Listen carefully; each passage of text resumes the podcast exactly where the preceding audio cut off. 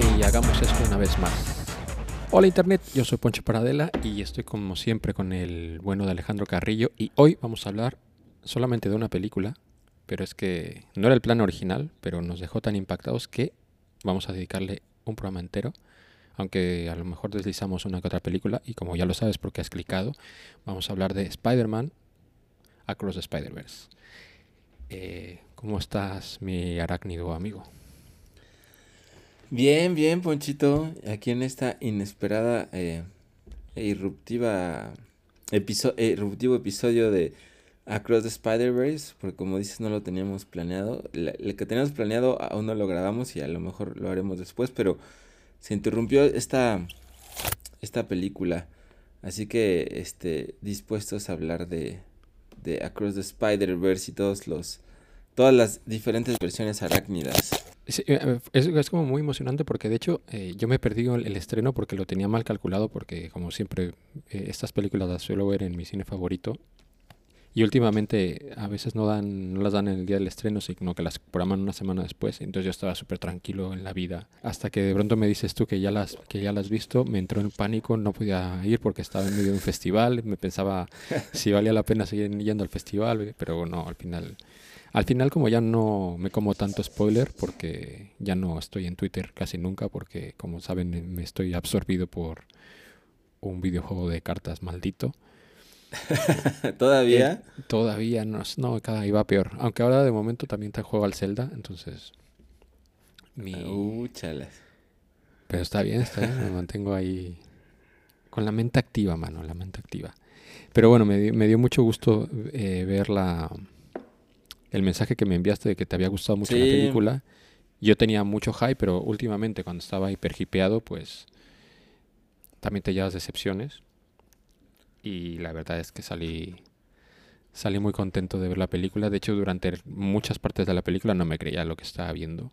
Es una simplemente como pieza artística es una es una animalada, pero lo importante es el contenido y el contenido es vasto. Sí, pues pues a mí igual me pasó que pocas veces eh, mm, nos ha pasado eso. O sea, yo entré también sin ninguna expectativa, nada más queriéndola ver porque habíamos visto la primera, la primera nos gustó, la vi con mi hijo también. Entonces dijimos, ah, pues vamos a verla y ya entramos y ya saliendo dije, no manches, tengo que avisarle a Ponchito y ya te mandé ahí la foto de, de, una parte que no spoileaba y te dije, no mames, ¿qué, qué, qué acabo de ver?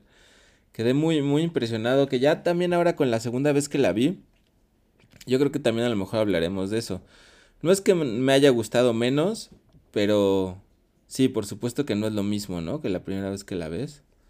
La segunda, la segunda me parece que me emocionó muchísimo menos. No porque esté mal hecha, la segunda vez que la vi, no porque esté mal hecha ni nada. O sea, me sigue, o sea, no le bajo el nivel de estrellas. Pero creo que sí la impresión inicial sí es muy, eh, difícil de superar, ¿no? Y creo que hay otro tipo de pelis que cuando las vuelves a ver le encuentras como otras cosas más. No sé cómo te habrá ido a ti con la segunda vista de esta, pero no hemos hablado ni de la primera. Eh, no, bueno, y hablaremos un poco también de la primera porque en su día cuando hablamos de Spider-Man, eh, hablamos más sobre la, el, Spider-Man del MCU y pasamos un poco por encima de uh Spider-Verse, aunque, aunque era nuestra favorita. Pero bueno, esta segunda vez que la vi, la segunda vez que la vi fue extraño porque yo iba con la idea de, focalizarme en buscar los detalles, porque es tan bestia lo que pasa todo el tiempo en la pantalla, de tan, tan, tantísimo detalle, entonces mi idea era no focalizarme tanto en la historia, y fijarme más en todos los easter eggs, fijarme en todos los detallitos, en cómo van cambiando los colores, en los diferentes universos, en varios detalles que, que, que, estuve escuchando, porque cuando, cuando, me obsesiono mucho con una película, escucho mucho sobre ella, sobre, sobre todo muchos podcasts y eh, muchos shows en YouTube y también en me entro en Twitter para leer cosas y en Instagram y tal. Y y hablaban como ciertos detalles, como por ejemplo la, el, tercer acto que tiene el big twist, este de dónde está Miles, que hay mucha gente que decía, bueno, que leías como, no, es que sí se veía venir, porque si le ves los ojos a, a la madre y tal, bla, bla, bla, y es como... Ajá. Sí, que yo no lo había notado tampoco. No. Hasta esta segunda que dije, ay, chinga, tiene otro, otro color de ojos. No, y de hecho la animación. Pero si en la primera pasa tan rápido, porque no, no, que no lo ves? No, y aparte porque la, la, reacción de ella es como. Es muy natural. O sea, podría ser muy natural que reaccionara de esa manera. Aunque ella está reaccionando de esa manera por una razón completamente diferente a lo que nosotros pensamos. Pero. Pero bueno, detalles como este que, que me, me, estaba focalizando. Y, y la verdad es que lo que más me impresionó es que lo que me atrapó más que el detalle fue una vez más la historia. Me, me, me, focalicé más en, en, la historia, en el arco de, en el arco de Gwen, en el arco de Miles. Eh, en uno de los detalles que también estuve leyendo, que también me, focalicé un poco y me impresionó bastante, es, es Hobby, porque es muy fácil que te enamores de Hobby porque es, o sea, simplemente ya estéticamente pues es una, es una locura la manera que está animado. Ya Sí. Pues tal. Pero el comportamiento que va teniendo Hobby a lo largo de la película es algo que, que no noté tanto y que no me metí tanto porque también habla tan rápido y todo lo que está pasando en, en, cada frame es tan, tan, tan loco que, que a veces es difícil pausarte y, y, verlo, el, el, el, core de lo que está pasando. Pero es súper interesante todo lo que todo lo que está pasando alrededor de este hombre y todo lo que está haciendo para, para mover el engranaje de la película y está él en el centro de la película moviéndola de una manera eh, muy chula. Y eso no, no, me di cuenta tanto la primera vez, más allá de que oh, este tío es la, es la, hostia, quiero ser como él y este es el superhéroe definitivo. Sí, sí, sí, sí, sí, completamente. Pero más allá de eso es, es el, el, el, el corazón que le mete a la película es algo que me pasó, me pasó desapercibido la primera vez. Y te, digo, son esos detalles los que me, me atraparon mucho más la, la segunda vez. Spider-Man Into the Spider-Verse la he visto un montón de veces, no sé, no sé cuántas veces la he visto. Cada vez que tengo oportunidad de verla, la veo. Eh, y cuando salí de Across the Spider-Verse pensaba, esta película es increíble, pero tengo la sensación de que la que vería más veces es Into the Spider-Verse. Pero después de verla una segunda vez y, encontrar todas estas cosas de, la historia, todo, todo el engranaje de, la, historia, los diferentes arcos que hay, eh, pues eso, estoy obsesionado con, con esta película y no puedo esperar para volver a verla una vez más. No, voy a tratar de engañar a tres o cuatro personas más para que, para que me lleven, pero si no ya iré solo. Em, pero bueno, vamos a empezar a, a desengranarla si, si quieres un poquito. Sí, sí, porque hay varias cosas que también em, yo, yo noté también en la, en la segunda lectura, en la segunda vista, que no había visto en la, en la primera, como esto que dices de hobby, ¿no? La parte, bueno, pero que tiene más sentido que lo comentemos después de, de, de, contar, de contar un poquito lo, lo básico, ¿no? Para que, para que no nos perdamos tanto. Bueno, claro, Alejandro, pues no te he hecho la pregunta, ya llevamos 8 minutos con 40. Eh, ¿Sobre qué va? ¿Cuál es el core de la historia y sobre qué va Across the, Across Spider-Verse? Ah, pues es una buena forma de... Es una buena pregunta. Me parece que... Que bueno, más allá de... Más allá de, de toda la la parte externa que es muy interesante y que siempre es alucinante estar viendo todo esto de los multiversos y las diferentes versiones de de uno mismo, de otros mismos en los diferentes universos. Eh, más allá de todo, de toda esta estructura, creo que pues es una peli que habla también como de, en muchos sentidos de, pues de sentirte aceptado, ¿no? Y cómo, cómo puedes encontrar tu lugar en el mundo a pesar de, de que te acepten o no te acepten en él y cómo puedes, este, tomar decisiones a partir de, a partir de ello, ¿no? De, si eres lo que quieres ser a partir de que los demás te acepten o no. Y, y, pues qué decisiones vas a tomar en la vida a partir de eso, ¿no? Que, que en muchos sentidos la parte que es como clásica de los superhéroes es esta idea, siento yo, tú, tú sabes mucho más y mucho más de, de Spider-Man en especial, Pero esta idea de, de poder tomar una, una decisión propia, ¿no? Una decisión de, bueno, me dicen que, puede, que esto es lo que va a pasar, yo voy a, a escoger esto otro, ¿no? Que es, que es como un dilema en muchos sentidos clásico. Em, por un lado tenemos la noticia, información fáctica, real, de que si haces tal cosa vas a joder a todo el universo y va a hacer que un universo desaparezca. Y por otro lado está la decisión de este güey de si sigue esa, ese, eso que es casi un hecho o, o quiere quedarse con las dos cosas. En este caso salvar la vida de su papá y a la vez pues que no se muere el otro, el otro universo, ¿no? Entonces como que ese tipo de dilemas son muy... Son muy típicos, me parecen los, en los superhéroes y en muchas otras historias, pero me parece que en esta lo hacen de un modo muy, no sé, como con esteroides, ¿no? Como que lo llevan todavía al máximo eh, y a la vez uniéndolo a este otro dilema de la, pues de la aceptación, de la aceptación de una comunidad y cómo pues incluso tienes que distanciarte a veces de esta comunidad para poder encontrar em, tu propio camino y a la vez esta, esta decisión que contraría toda la, lógica, ¿no? Y que es pues como la decisión que lo convierte o lo, supongo que lo va a convertir en un pues un, en un héroe, ¿no? Pues básicamente es eso, es Miles Morales eh, que quiere integrarse ahí a la comunidad de, de, de multi Spider-Mans, donde hay todo tipo de Spider-Mans muy interesantes, entre ellos los, los favoritos de los secundarios, pues el Spider-Cat y el Spider-T-Rex, que son, que son buenísimos. Em, entonces, pues él quiere pertenecer a esta comunidad de, de Spider-Mans.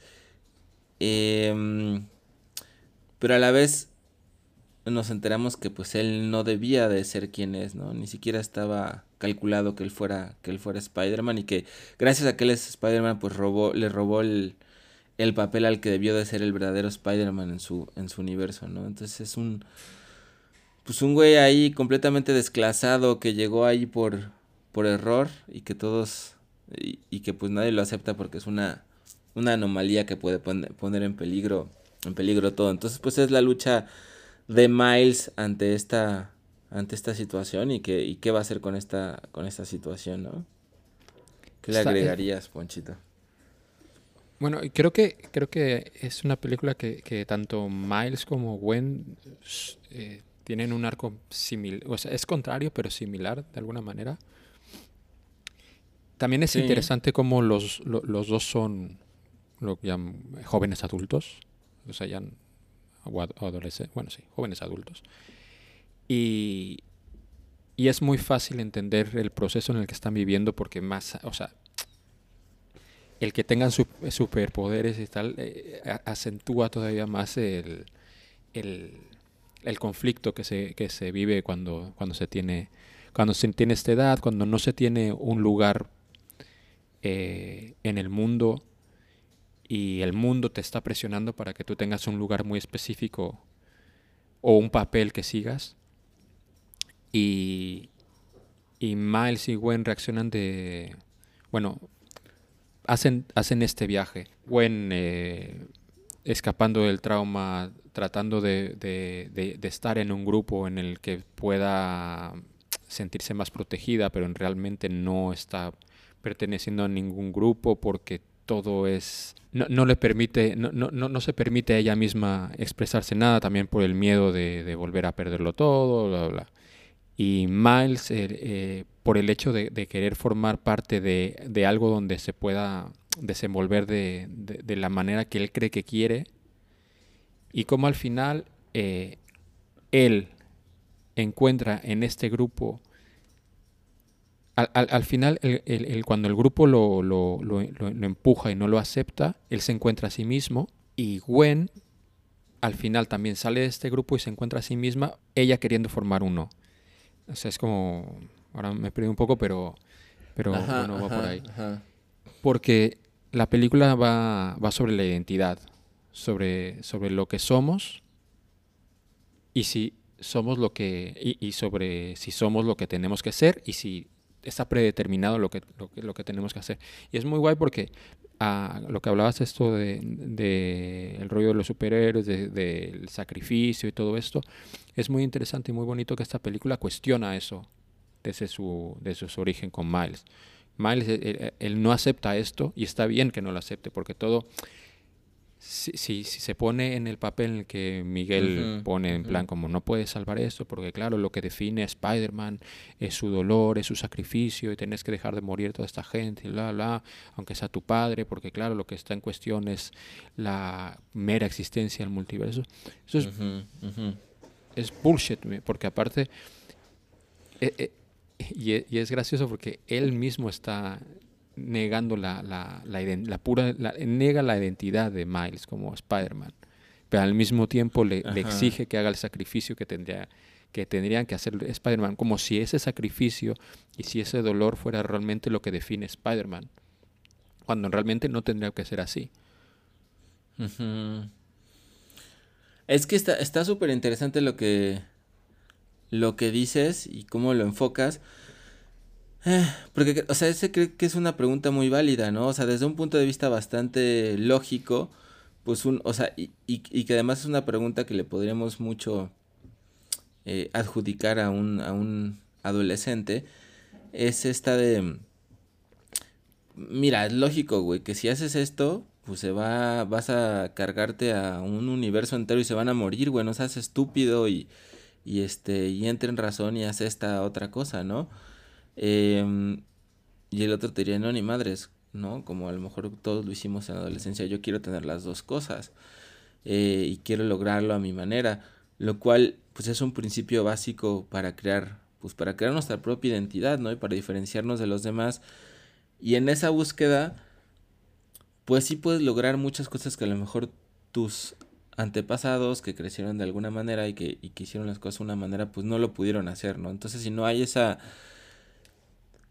pues ese desafío, pues al status quo en el momento de crear tu identidad, pues no se, no se crean y se descubren cosas nuevas. Pero también en ese desafío se cometen muchas estupideces y, y seguramente puedes acabar con más de un universo en esa necesidad de a huevo quiero hacer las cosas como yo quiero, ¿no? Entonces, o sea, es una pregunta muy, o sea, muy, muy válida, ¿no? O sea, en realidad todos los planteamientos que están haciendo ahí también en relación a los padres y la adolescencia y todo están están súper interesantes, ¿no? Porque yo yo yo pensaba, pues es que Miles Morales no se los dice y al no decirles todo lo que realmente hace es como cualquier adolescente que no diría qué es lo que realmente hace. El único problema es que es el único adolescente en el mundo que sí está salvando gente y haciendo cosas, este, em, o sea, no por pensar en él, sino para toda la comunidad. Pero todo el resto de adolescentes que hemos sido, pues no podríamos tener esa justificación de Miles, ¿no? Sino realmente, pues, ¿qué chingados estoy haciendo? Pues más bien lo que estoy haciendo es construir mi propia identidad y a lo mejor la estoy cagando y estoy siendo muy egoísta y todo. O sea, es una situación muy especial la de Miles porque, a diferencia de casi cualquier adolescente de manera normal, pues él no está pensando solo en sí mismo, ¿no? Sino está pensando en los, en los demás y desde ahí ya es como una posición muy atípica bueno, también, o sea, sí, también en parte está pensando en sí mismo. O sea, a él le gusta ser Spider-Man y él quiere ser Spider-Man.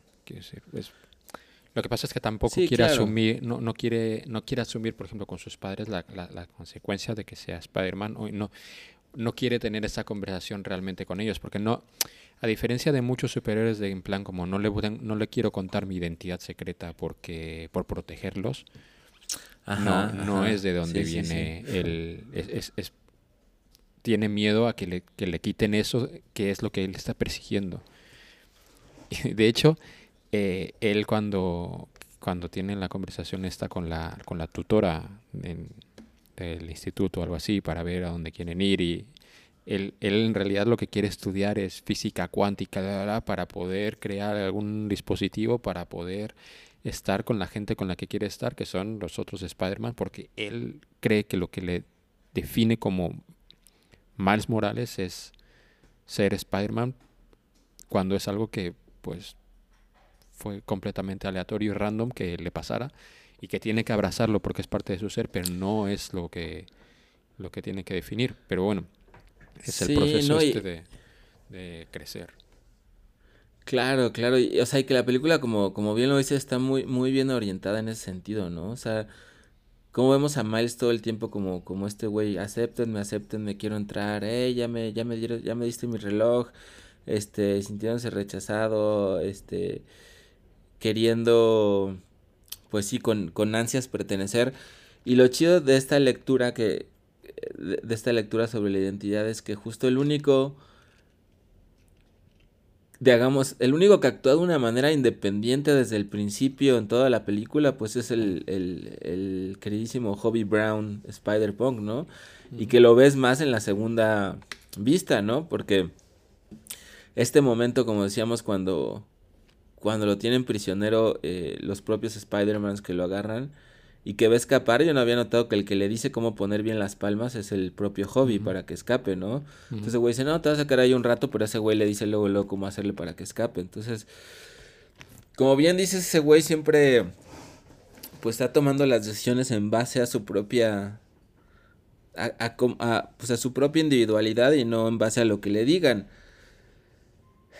Que también es una pregunta interesante porque también es está pensando realmente en la comunidad o está pensando solamente en él? No sé, son preguntas muy interesantes también. Bueno, porque claro, la, pregunta es, ¿qué hace él en un sistema que ha creado Miguel y que, obviamente, bueno, que por lo que parece es el líder de toda esta sociedad y por qué, porque Hobby seguiría estando en, en, un, en, un, en una sociedad así. Y lo que estuvo interesante, que estuve leyendo, no me había dado cuenta, es como, eh, ¿qué hace qué hace realmente Hobby ahí. Y, realmente lo que hace Hobby es este estar como manteniendo un poco en control la cosa hasta que para saber cómo romperlo en el momento que lo tenga que romper. Porque él está como colaborando, pero él en el momento que tiene que actuar para, para desafiar el, el establishment de, de, esta sociedad lo hace. Desde eso, enseñándole a Miles cómo tiene que escapar o, o dándole el reloj este a, a Gwen para que para que destruya todo eso porque obviamente él no puede creer lo que está defendiendo lo que está defendiendo este hombre. Que que, que, sí, sí, sí, que, es que porque en realidad es tramposo lo que está haciendo porque claro si lo pones sobre una óptica pues tiene sentido pero pero es eso desde otra no es que es una gran pregunta demasiado, demasiado compleja, ¿no? O sea, que tiene que ver con estas ideas de la individualidad y la colectividad. Obviamente que esta colectividad de Miguel Ojara o la colectividad del mundo capitalista, eh, bueno, no, no, más bien la, la, colectividad de lo que se vivía ahí con, con esta asociación de Spider-Man, donde más bien todos hacían absolutamente lo que les dijera este güey, pues era más bien una dictadura, ¿no? Igual que, que ha pasado, por o lo que se ha convertido el socialismo en, pues en casi todas su, las veces que se ha puesto en práctica, em, donde no es una colectividad, donde los miembros de la colectividad realmente piensen y tomen decisiones en favor de la colectividad, sino que simplemente se trata de obedecer, ¿no? Em, pero es una cosa muy compleja. O sea, ¿cómo puedes tomar decisiones como individuo, pero a la vez pensándolas en favor de, la, de, una, de una comunidad, ¿no? Y diferir también de esas decisiones que, que nada más te imponen, que tiene que ver un poco con la anarquía, ¿no? Que es, que es también de la que nos habla un poquito ahí el, el Hobby Brown y que realmente la anarquía pues tiene que ver, sí, por supuesto, en un sistema donde no hay un gobierno, donde no te dicen qué hacer, pero la anarquía va parte de la responsabilidad de la responsabilidad misma de los individuos que están viviendo bajo la anarquía, ¿no? Si cada quien se hace responsable de sí mismo de sus actos, pues eso va a ser saludable para la comunidad y eso va a permitir que se pueda vivir sin un gobierno y sin una y sin una policía que te controle, ¿no? No sé, son temas muy muy complejos siempre, pero creo que está chido porque sí podemos también planteárnoslos a través de lo que vemos en esta en, en esta película. Bueno, también porque eh, nos habla un poco sobre el destino y sobre lo que nosotros damos por hecho de que tenemos que hacer, porque obviamente no tenemos nunca que decidir si dejar morir a alguien por salvar el universo, pero eh, sí a lo largo de nuestra vida es muy común que alguien te diga, eh, no sé, hablen sobre experiencias más o menos universales y que tú te comportes de tal o cual manera porque sabes que esto es el, el outcome que va a haber.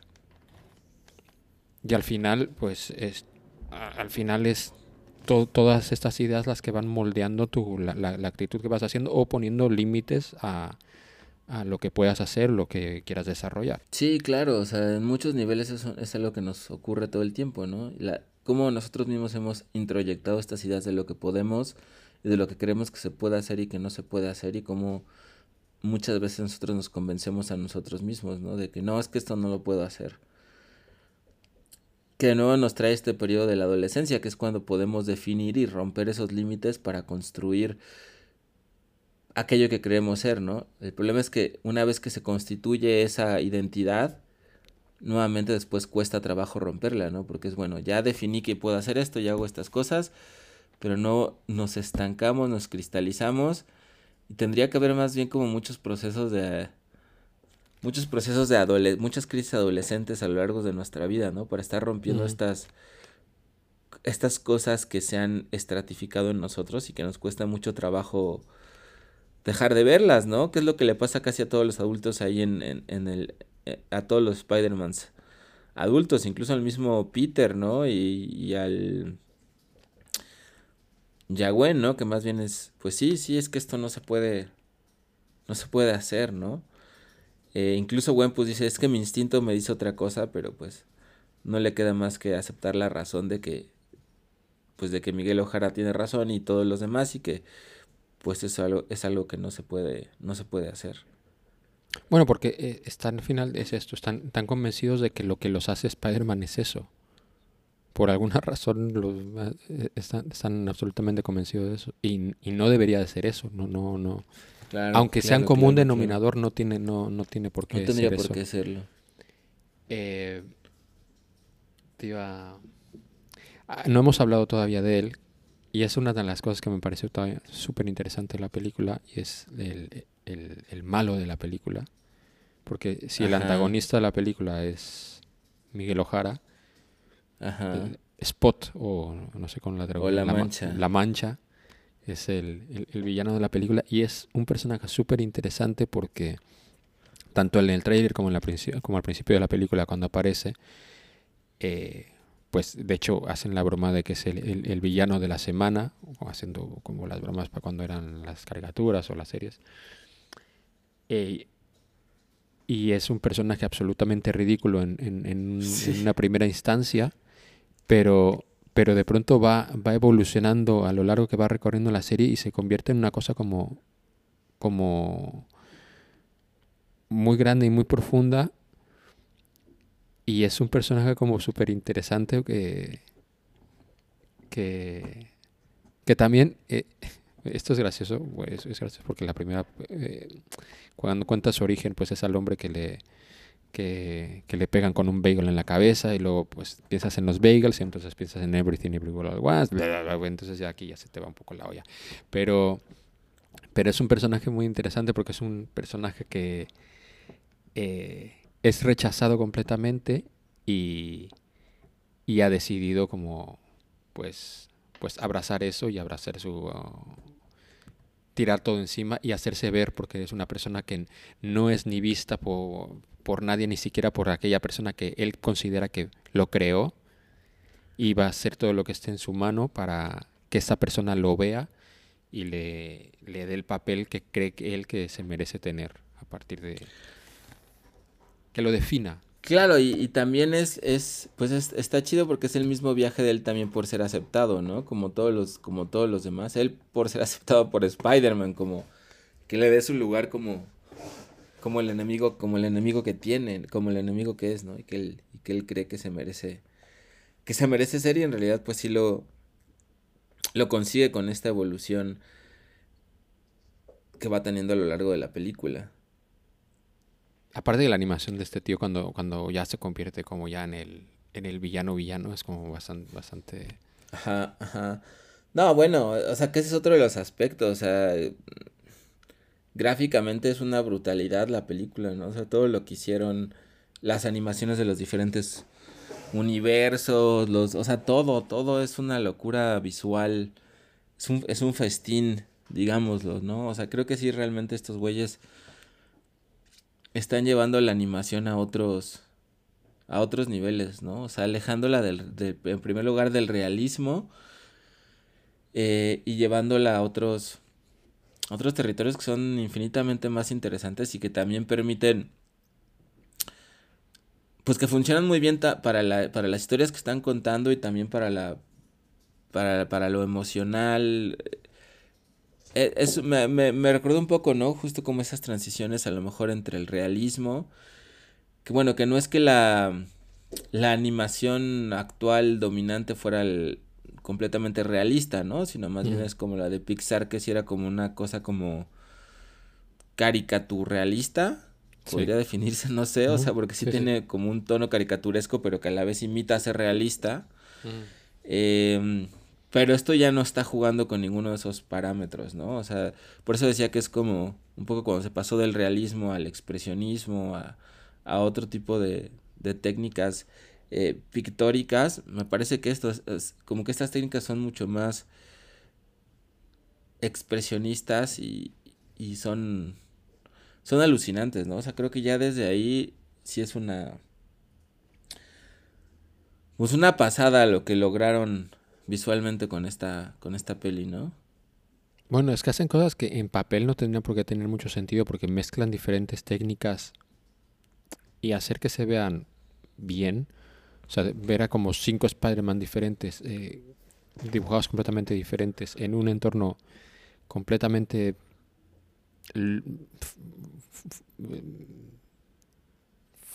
diferente también, eh, es no debería de funcionar y funciona de una manera como súper bonita.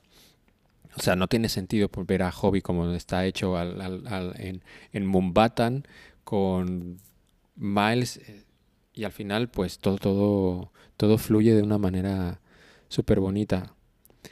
Eh, por cierto, eh, dime si hay algún... Esa es una broma que me pareció muy, muy, muy graciosa eh, y la segunda vez también me hizo reír un montón, que es cuando el, el bueno del Pavit el, el Spider-Man de Mumbatan, se le, le, dice a Miles sobre el, que, que deje de decir eh, Techai, porque, ah, sí. porque Chai esté. ¿Hay algún símil que tú que tú veas con respecto a nuestra cultura originaria? Que la, la, gente de fuera lo malinterprete. Más allá de que celebren el 5 de mayo como si fuera una fiesta mexicana real, cuando no lo es, pero bueno. Ah, pues yo estoy, estoy seguro que sí, ¿no? Pero ahorita no, no me, no se me viene a la cabeza nada, nada O el, o el símil de, de Techai es, es, es, es, de llamarle te, TT, es, es, es hacerte, no sé, una torta de tamal, que es hacer maíz, maíz, maíz. Eh, no, porque más bien es, esa, esas tortas de tamal, eh, más bien desde afuera, ¿no? Te podrían decir, o, o, como cuando te dicen que pues las quesadillas solo tienen que ser de queso y... ¿Quién engañó a la gente para que se coman tortas de tamal? Ponchito, pareciera que no naciste aquí en la Ciudad de México. No, sí, pero nunca lo entendí. ¿El tamal o se come solo o, no es que yo creo que se son pone en medio de un bolillo. Es diferentes niveles de la realidad, porque yo sí soy fan de las tortas de tamal y me gusta más comerme un tamal en torta.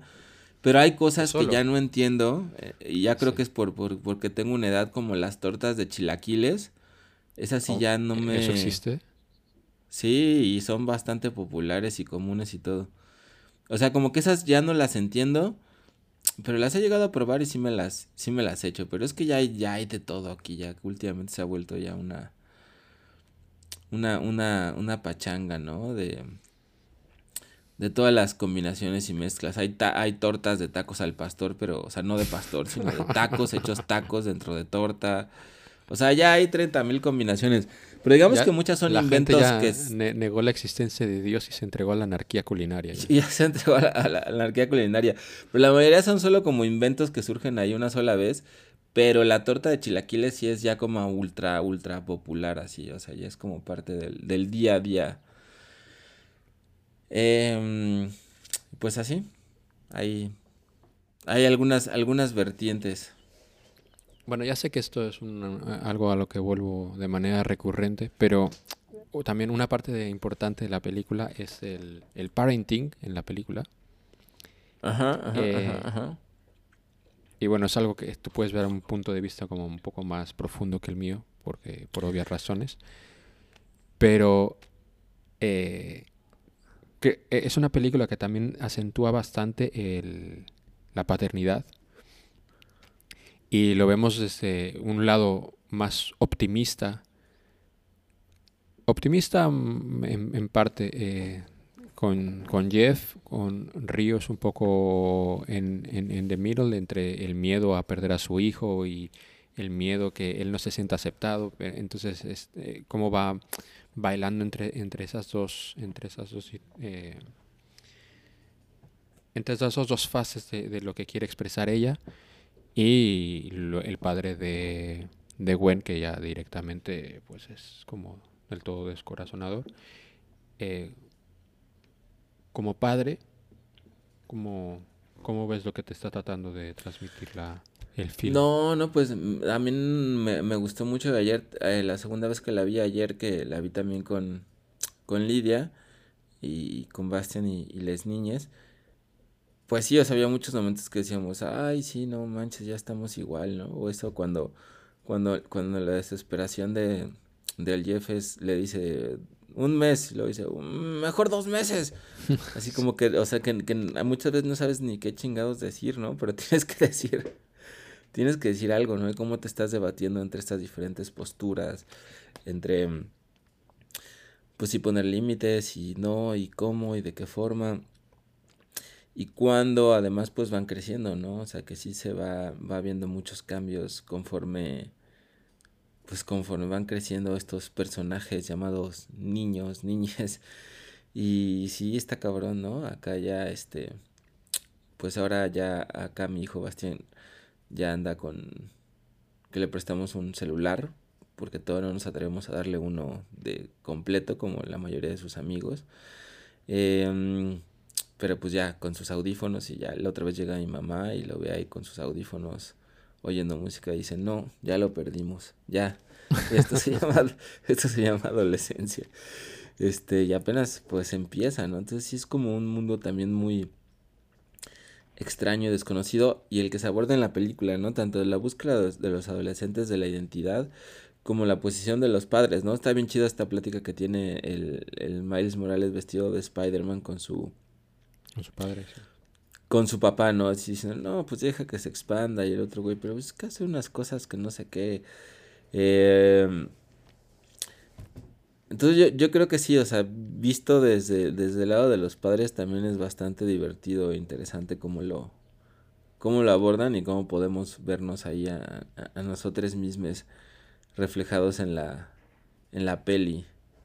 Bueno, es que y como también pasa un poco en Everything Everywhere at Once, que es como un rollo de, de, comunicación, pero supongo que eso es algo que hemos vivido todos, que es una etapa de, de, nuestra vida en que, que, hay, no sé si hay una fuerza superior o, tiene que ver con la edad, pero hay como una barrera que se va creando en, de, de, confianza de, contar, de contar el qué.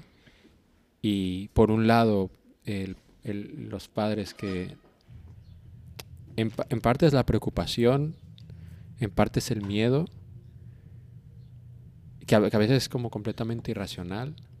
Y luego el, los, los, chicos que es como, bueno, pues eso también, el miedo de, si me va, de si no me va a aceptar, si no me va a dejar, si me va a castigar, si...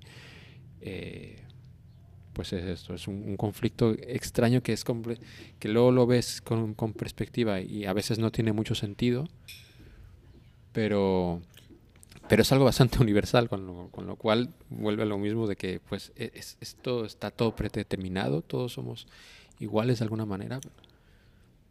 Pues es que yo creo que sí hay muchas cosas este, básicas, ¿no? O sea, yo creo que principalmente en la adolescencia pues es esta necesidad de construir tu identidad a toda a toda costa, ¿no? Aún incluso a costa de tu propio pues de tu propio cuidado personal, salud, este, no ponerte en riesgo, etcétera, etcétera, ¿no? Lo cual en un sentido es necesario y pero el, otro punto es que sí, ciertamente los padres muchas veces por miedo, muchas veces por, por desconocimiento, pero otras veces creo que también, pues es el papel de los padres o tendría que ser de un modo lo más amoroso posible, si es que eso es posible hacerse de un modo amoroso, pues de cómo puedes poner límites y ayudarlos a que puedan encontrar también una, que puedan tener también una estructura en su propia búsqueda de, identidad, ¿no? Porque, pues no sé cómo te fue a ti, que eso, em, bueno, no, no, lo hemos hablado tanto, o sea, hemos hablado mucho y, nos conocemos desde aquellas épocas, pero no sé, por ejemplo, conmigo mis, mis padres cuando era más niño fueron muy estrictos, especialmente mi mamá, bueno, mi papá no, porque lo vio el fin de semana y pues hacíamos lo que queríamos, pero mi mamá era muy, muy estricta y por ahí de los 10, 11 años pasó de ser muy estricta a soltarme por, soltarnos por completo, ¿no? Y quisiéramos literalmente lo que quisiéramos y no había ninguna repercusión ni pasaba absolutamente nada. Entonces eso por un lado estaba chido porque pues si pasabas de un régimen tiránico a, a un régimen donde pues ya, ya la habías hecho ir bastante libre, pero en esa misma, en ese mismo soltarte tuvo sus ventajas y beneficios y una de las, de los ventajas y desventajas y una de las desventajas es que pues prácticamente yo tuve que construirme a mí mismo mi propia sistema de autodisciplina y regulación y ponerme límites a mí mismo, ¿no? Porque no lo, no lo tenía. Eh, y eso es, es, es complicado construírtelo a ti mismo. Pero no sé, o sea, es muy complicado esto de ser papá. Este. O sea, no, no, no, sé cuál es el modo correcto de hacerlo, si haya uno mejor que otro, pero al menos esa fue mi, mi experiencia personal. No sé, tú, Ponchito. Eh, no, no, no creo que fueran eh, especialmente estrictos conmigo. Pero bueno, sí tuve una adolescencia complicada con, mis padres. Era como bastante rebelde sin que ahora entienda por qué sin que le, le encuentre sentido, pero estos son de las cosas que vas viendo con, el tiempo y no, no, entiendes exactamente de, de, dónde venía esa rabia ni por qué, por qué tenía esta necesidad de estar discutiendo y estar eh, llevando la contraria. No, no, no. No, no consigo ni siquiera encontrar la, el, el razonamiento de, del por qué. Y visto desde el otro lado, ¿tú crees que también es, es, es, que el mundo cambia tanto que, que, tienes miedo? O sea, a ver, a ver si soy capaz de explicarlo. Eh, tú puedes recordar cómo eras de adolescente, que cómo te hubiera gustado, que te bueno, en tu caso no, pero hablo como un poco en general, como, como tú estabas seguro de lo que estabas haciendo y, si te hubieran dejado hacer más cosas, pues no hubiera pasado nada y tal. Y, y luego cuando tú eres padre, cuando eres, vuelvo, al principio, cuando tú eres joven dices, cuando, cuando yo sea padre voy a dejar que mis hijos hagan todo lo que quieran porque de la misma, yo ahora mismo no veo peligro en nada y no pasará nada. En cambio, cuando llegas a ser padre, pues, pues tu mindset cambia completamente y esto es porque el, porque el mundo ha cambiado y porque lo ves como completamente diferente o es porque tienes tienes más miedo de porque sabes lo, el riesgo en el que te pusiste en muchas situaciones. Pues yo creo que son un poco las, las dos cosas, creo. O sea, sí creo que el, que el mundo ha cambiado, pero también es cierto que el mundo siempre ha cambiado. No es la primera vez hmm. que el mundo ha cambiado, ¿no? Y que esto mismo también le pasó a los otros y que también era diferente el mundo en el que mis papás fueron adolescentes de cuando fueron grandes. Y también se mezcla con la inexperiencia, con las propias decisiones y con muchas cosas que no haces necesariamente porque pues pues por miedo, sino porque crees que también son correctas, ¿no? O sea, muchas maneras de pues de estar atento, de protegerte, de tener cuidado, eh, creo que podrían sernos útiles a, a todos, ¿no? Pero de ahí entre pues siempre hay un paso entre si eso sí lo estás haciendo por miedo o no lo estás haciendo por miedo. Creo que es complicado, pero sería como una mezcla del, de las dos cosas, ¿no? Y a veces cuando uno actúa simplemente porque, porque tiene poder y lo más fácil es ejercer el poder, aunque después pues te sientas muy mal por, por actuar así, ¿no? Pero es, es, también como una cosa natural de tener el poder, ¿no? De pues ya se hace así porque sí. Eh, porque es que siempre es una lucha, una lucha de poderes, ¿no? O sea, entre un poder que está surgiendo para encontrar su propia personalidad e identidad y contra otro poder que está intentando hacer lo mejor que puede y que a veces el único recurso que tiene es el poder que le da, la posición que tiene, este... Pero sí, tiene que ver con el poder y también con el amor y pues, con muchas cosas muy complejas que yo no logro descifrar y que son el tormento de todos los días. Pero, pero, pero sí, güey, sí está, está, está cabrón. Eh, si algún día te muerde una, una araña radioactiva, ¿a quién sería la persona que se lo dirías y a quién es la última? ¿Qué diablos? Este. Creo que me gustaría decírselo a a Bastian porque se emocionaría mucho. que, que, me hubiera muerto una, una ¿Tú sabes el infierno que sería eso? Te estaría, te estaría diciendo... Sí, ¿verdad? todo el rato, papá, esto... Lanza esto, llévame a dar vueltas por la ciudad. eh, creo que eso, la última, no lo sé. ¿A quién sería la última que le diría que me mordió una araña radioactiva? O sea, última, eh, quiere decir que no se lo eh, dirías. Que no se lo diría. Em, no lo sé, no lo sé, no lo sé aquí. No lo sé. ¿Tú, tú, Ponchito? Yo creo que a la persona que no se lo diría sería mi madre. Eh, y a la primera persona que se lo diría, no sé, supongo que a ti. eh, sí, yo también a Bastian a ti sería muy, sería muy emocionante decírselos. Y ahora la, la, la clásica, Ponchito, creo que la respuesta ya está, es muy obvia, pero de todos esos Spider-Mans, ¿cuál Spider-Man serías? ¿Cuál Spider-Man sería? De los Spider-Man. Yo, yo querría decir que sería Hobby, pero. Pero realmente realmente me identifico más, o sea, a nivel personal me veo más que terminaría siendo un poco como Peter B. Parker. Ajá. Que como ningún otro.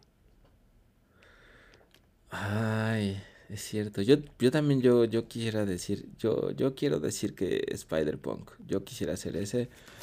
Este. Em, ya, punto. Aunque ya habiendo, habiendo oído tu respuesta, pues sí creo que hay otras que también también podrían ser. Que esto, esto también, que estuve así como leyendo y, fijándome eh, esta segunda vez, que estuve leyendo sobre Peter B. Parker, porque había gente que decía, ¿cómo puede ser que, lleve a, la niña allí, que esté con, con, que le deje a la niña a Miguel y todas estas cosas? Pero luego estuve viendo y es como bastante, bastante curioso y, eso, y, esto habla como el cuidado del detalle que va contando la, la, película, que no es que sea como necesario que tengas que verlo, pero es muy interesante que lo vayas viendo. Y es como Peter estuvo ahí en el momento en que Miguel lo perdió todo, perdió a una hija que en realidad no era su hija, pero ya la había adoptado como su hija. Y ¿Pero por qué estuvo ahí Peter? Eso, eso no lo entendí. Yo creo que yo creo que le estaba, yo creo que en ese momento le estaba ayudando en, en esta movida. Yo creo que ahí para ah. ese entonces Miguel ya había como reclutado a algún Spider-Man y era el total. Pero bueno, el caso es que él estaba ahí en el momento en que vio a desaparecer a, a su hija adoptiva secuestrada o algo así, que al final él consiguió lo que no consiguió Kingpin en la primera película, pero bueno, anyway. Pero él vio perder a. Él vio cómo Miguel perdía a, la niña y cómo lo ha deshumanizado de alguna manera. Y creo que es una. Creo que lo intenta él de una manera muy sutil a través de la niña que, tenga este contacto con, con, su pequeña para, para aterrizarlo y para humanizarlo. Y al principio pensé como, a ver, este, este hombre que está escribiendo este, este en Twitter se está fumando un montón.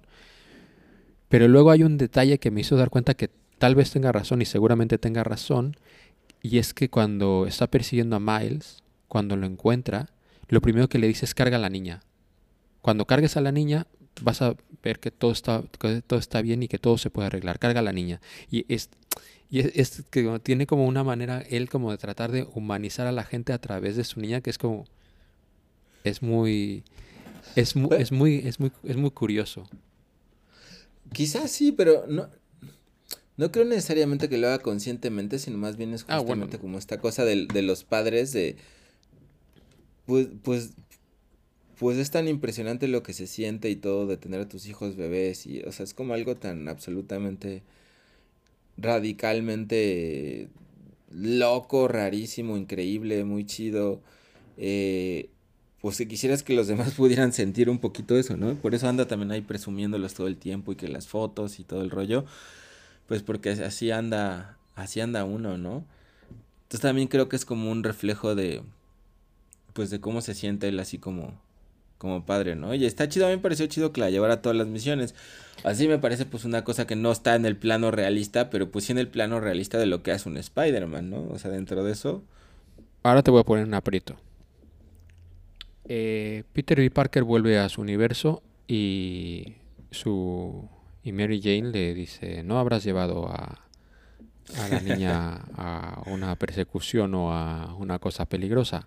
Y él dijo, no, no, si te lo prometí. Alejandro Carrillo, situaciones en las que hayas puesto a tus hijos, no, no, no directamente en peligro, ni seguramente no en peligro alguno, pero que hayas hecho algo que no tendrías que haberlo hecho del todo, como por ejemplo que hayas prometido no darle de comer una torta de tamal y se la hayas dado de un, Ajá, ajá, ajá,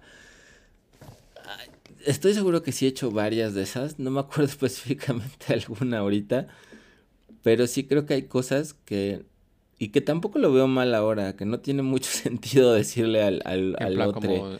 lo llevé a la feria y me lo subí a la montaña rusa cuando habías Ajá. No, no, no. Sí, sí, sí, sí, sí. Sí, yo sé que. Sí, sí, como cosas así porque que en realidad no es ponerlos en riesgo, pero que la otra persona a veces piensa tan distinto que te vas a evitar una bronca y que al final pues tampoco es que sea nada complicado ni peligroso ni nada, ¿no? Y creo que también ella este pues lo habrá hecho, ¿no? De otras cosas que ay, es mejor ya, mejor ya le digo que sí y ya, ¿no? Em, o sea que seguro que sí, tengo la sensación que sí. Es, es bonito porque no tiene, no es como una regañada ni nada. De hecho, es como bastante cómplice. Ajá. o sea, es una conversación como muy chill entre los dos. Porque, a ver, es seguramente, bueno, se sabe que probablemente no le va a pasar a la niña porque la niña tiene los el poder de los dioses y es poco probable que le pase algo malo, pero pero es una manera como de cómplice de de, vivir la paternidad, supongo. Sí, sí, también. No, también está involucrada ella, sí, seguro que sí. Y de ahí, ah, este. Creo que también nos. O sea, yo quería agregar como esta otra cosa que también. O sea, me parece que dramáticamente también es súper interesante, ¿no? O sea, el punto donde te lleva al final. Yo. Yo creo que tú ya lo sabías, pero yo no sabía que esto iba a tener dos partes. Sí, sí, lo sabía. Entonces, entonces yo no lo sabía y me, me impresionó mucho y sí te deja en un punto así de, wow, qué chingados. O sea, dramáticamente es muy, muy poderosa. O sea, todo lo que va pasando cuando, cuando, creo que vamos a hacer un gran spoiler, pero para este punto pues ya no hay bronca, ¿no? Pero, este, cuando ves que Miles Morales es el, el merodeador de esa tierra y se ven ahí directamente, o sea, todo va incrementando el nivel así de, de de tensión dramática hasta un punto donde pues ya van casi dos horas y cacho y dices, pero pues todavía les falta un chingo, ¿no? Y rescatar y hacer todo esto y la chingada y, en eso ya sale el continuará. O sea, me parece que también rítmicamente cómo va aumentando la tensión de la película, este, todo, todo los arcos, diferentes arcos dramáticos. O sea, me parece que está muy bien hecha también en ese sentido, ¿no? O sea, sí, sí es como... ir y sentarte y a pesar de que es bastante larga, no se te... A mí se me pasó la primera vez como muy, muy, muy rápido. Bueno, esta es una cosa que ya no, no me quería... Que qué bueno que lo, dijiste. Porque, primero, cuando, cuando leí como las primeras cosas que decían sobre la película, ponían de el, el, el imperio contraataca de esa generación, la mejor película ¿Pero por qué eso? ¿Por qué? ¿Por Espérate, qué la mejor película de superhéroes desde The Dark Knight y tal. Y Ah, decía, yo creo que sí. ¿qué tiene que ver una y bueno, cuando la veas, cuando la ves es como, vale. enti- entiendo perfectamente lo del Imperio contraataca. Pero a ver, explícame eso, porque también me sugerías que la viera. Y yo dije, ¿pero qué chingados tiene que ver el Imperio contraataca con Bueno, esto? primero la tendrías que ver simplemente porque es la mejor película de la historia de la humanidad. Eso para empezar. Eso lo dudo mucho. Ahora, Ponchito, ahora está en discusión por esta, pero. Pero sí, seguramente es la película más importante de la historia. Y la mejor. No, no, no, Pero- tampoco lo creo, Ponchito. Sí, sí, lo es, lo es. Eh, y. Y bueno, ahora te digo que tiene que ver. Pero lo, lo, lo curioso es como toda esta gente que. Porque hay gente que se enfada, como es que no puedo creer que en realidad no es una película, es como la mitad de una película y tal. Y esto me vuelve un poco loco porque, primero, eh, existen cosas como el Imperio contraataca, que en realidad es una peli es una película de la mitad de una trilogía, pero por sí misma es una película. O sea, hay un arco con. O sea, los, el- los dos personajes protagonistas cumplen un arco entero dentro del film que casualmente la película termina en un punto en que puede empezar otra historia, pero la historia que han contado específicamente en esta película está terminada. O sea, no, no, no. Si, si la película hubiera terminado en el momento en que Miles está dentro de la máquina esa y lo va a enviar a otro, a otro universo, aunque nosotros no sabemos que era diferente, pero que lo hubiera. Si la película hubiera terminado en ese momento, entonces sí que hubiera sido como what the fuck, porque no hubiera tenido ningún tipo de final. Pero realmente el proceso que vive Miles, Miles está, Miles y Gwen empiezan la película en un punto y terminan la película en un punto completamente diferente. Entonces ya desde, es desde ese punto sí. de vista es una película es una película com- terminada que suele que ahora pasa de que pues es parte de una trilogía y va a haber una tercera parte en la que se expandirá la, la película, pero bueno. El Imperio contraataca de la misma manera, pues forma parte de una trilogía y el final de la película, pues te deja ver que hay una misión que, tienen que, seguir adelante. Pero no, no, no te quiero decir qué es lo que pasa, pero porque tendrías que verla en algún momento. Pero más allá de que sabes que hay un reveal de que Luke se entera de quién es su padre, pero pero la, la película no, no termina como la primera con, con destruyendo la estrella de la muerte y todos felices y contentos, sino que termina en un punto en que eh, hay una misión siguiente, porque hay un, un problema siguiente, pero la película en sí misma, como el The Dark Knight, pues igualmente, aunque termina de la manera que termina, pues no es que sea la mitad de una peli. Sí, y pues tengo, tengo, tengo aquí un, a un pequeño invitado que no fue a la escuela, que sería bueno que diera su No opinión fue, de... no fue a la escuela porque es un anarquista, No fue a la escuela por- porque es anarquista, es no- como porque no cree, no, no cree en la... A ver, ¿cuál fue tu Spider-Man? Si fueras, eh, ¿cuál de, cuál de esos Spider-Man serías? Cuéntanos aquí al auditorio. Acá de frente para que te oigan bien en el micro. El Spider-Man de la India. Muy bien. El- ah, ¿ya viste? Es un No está de acuerdo conmigo que Spider-Man Punk es el mejor Spider-Man de todos los tiempos. Bueno, es, es, es muy joven todavía, ya... Es muy joven todavía para... Lo entenderá de mayor como tú entenderás de mayor cuando puedas o alguna vez ver el Imperio contraataca, porque Oye, lo que también me dijeron interesante que bueno, me estaba contando Balam que está, porque sí también estuvo, bueno, eso también está bien chido, bien emocionante, ¿no? Todos los, las referencias que hay tanto extra, mm, extra mundo de los superhéroes como las referencias al arte contemporáneo y Banksy y un montón de referencias así que están bien chidas en la Sí. peli. Jeff Koons. Como las referencias al mismo universo, ¿no? Cuando sale ahí el, el este el Toby Maguire y el, el Andrew Garfield. Y este, pero en especial cuando sale el Danny Glover, lo, lo vi y dije, no mames, este güey. Eh, y que me, me, me, decía Balan que pues está bien chido que sea ese güey porque el creador de Miles Morales se inspiró en Miles Morales cuando vio en Community al Danny Glover con una pijama de Spider-Man y que dijo, ah, no mames, estaría bien chido que hubiera un Spider-Man negro.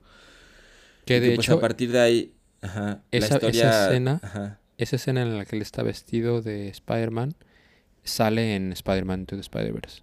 Sale así como... Eh, hay un momento que Ah. sale una televisión eh, y sale Childish Gambino vestido de Spider-Man en su día. Ah, Pero sí, él, es muy importante en la, toda la, la creación de, de Spider-Man. Y de hecho sufrió mucho bullying eh, por, por, por atreverse a decir que tendría que haber un Spider-Man negro y todo esto. Que también esto es todo un metacomentario en la película misma. Al, al ne- al Miguel, al negarle la, la, propia la propia identidad de Spider-Man a Miles Morales, es también un poco un metacomentario en plan como tú no tendrás que ser Spider-Man porque Spider-Man tendría que haber sido Peter Parker y por tu culpa Peter Parker no fue. El Peter Parker de tu universo no fue Spider-Man y todo se fue a tomar por el culo. Por el- O sea, también esto es, Ajá, es ajá. interesting.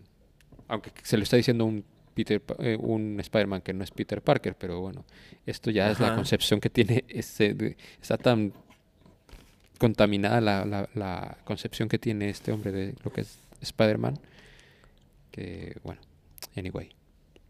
Pero sí es mucho Pues sí, yo, yo sin duda, yo, yo diría, Ponchito, que sí es para mí de la, la mejor película de superhéroes que he visto. Quizás muy cerca con Guardianes del Universo 1, que también fue una De la que Galaxia. también me... De Guardianes de la Galaxia 1. Este... mm, Guardianes del Universo, ¿quiénes son? ¿He-Man? Creo que no, son los del Masters del universo. Ah, Masters of the Universe, sí, cierto. Este, mm, pero sí, no, yo por mucho creo que sí es, es, es la mejor peli de superhéroes que he visto. Y aunque no sean aficionados a las pelis de superhéroes, se las, se las recomiendo mucho. Yo en general no soy muy aficionado, tú lo sabes, Ponchito. Sí, sí. Este, entonces por eso me impresionó más que me gustara tanto. Que dije, Es que yo wow, creo qué que ya chingados so- es esto". simplemente a, a nivel artístico es que se lo estaba hablando con una amiga. Es que, o sea, tú que disfrutas, o sea, el diseño, la animación, eh, la ilustración y todo. Ya so- simplemente por eso es una película que te, que te vuelve loco porque hay tantas técnicas eh, mezcladas que es una es una absoluta locura. Y aparte la película es buena y la historia es muy interesante, o sea, Sí, Sí, y la música, la y edición. la música es una locura. es que- y el ritmo es una locura. Bueno. Sí, sí, sí, Eh, sí, coincidimos. Y bueno, ya para terminar, ¿estás preparado para dentro de un año ver a, a Spider-Punk y a Spider-Man Noir con la voz de Nicolas Cage juntos trepando muros? ¿Estás preparado para eso? O sea, Spider-Man Noir la va, es, la va a hacer Nicolas Cage. Bueno, ¿La Spider-Man Noir, la, la voz es la de Nicolas Cage la, en Ah, Spider-Man como siempre, lo, Spider-Verse. como siempre lo he visto doblado. Este, Bueno, ya las voy a pues. ver en inglés, lo prometo. Pues es parte Pero de- ja- jamás las veo dobladas, pero pues acá fue muy difícil verla. Pero prometo, prometo verla Bueno. en inglés. ¿Para cuándo sale? ¿En un año? Eso, eso quería preguntarte. En un año. Spider-Man Beyond Spider-Verse. Vámonos. Espero que, que cumpla las expectativas y entonces ya hablaremos de la trilogía entera porque no hemos hablado de la primera película otra vez, pero lo dejamos para dentro de un año. Hope so. Perfecto. Ojalá vuelva a salir Spider-Man Cat. Ah, y el personaje favorito de Bastian, ¿quién crees que fue más allá de Spider-Man y de todos? Que, de hecho esa escena me encantó. No, el armadillo. Es que es buenísima esa escena, que sale el, que sale el armadillo ahí en delante del tren. Y dice, soy el armadillo. Y el otro, ¡puc! Y, ya lo- Y ese es el personaje favorito de tu hijo. pantalla. Sí. Y consideras que Porque estás lo- haciendo un buen trabajo como padre. es que fue bastante genial cómo lo eliminaron el armadillo. Eso sí. Bueno, tiene, Alejandro, tiene esos detallitos que son muy chistosos. Pues bueno, eh, dile a nuestros arácnido amigos donde, donde pueden encontrarte. Eh, pueden encontrarme en el alets.com, el alets.com y ahí encuentran todas mis redes sociales. Bueno, y a mí como siempre en arroba poncho forever en Instagram y en Twitter, creo que de vez en cuando vuelvo a estar, pero ya no tanto. Eh, y bueno, de momento esto ha sido todo y nos escuchamos pronto. Gracias Internet y adiós. hate labels. I'm not a hero because calling yourself a hero makes you a self mythologizing narcissistic.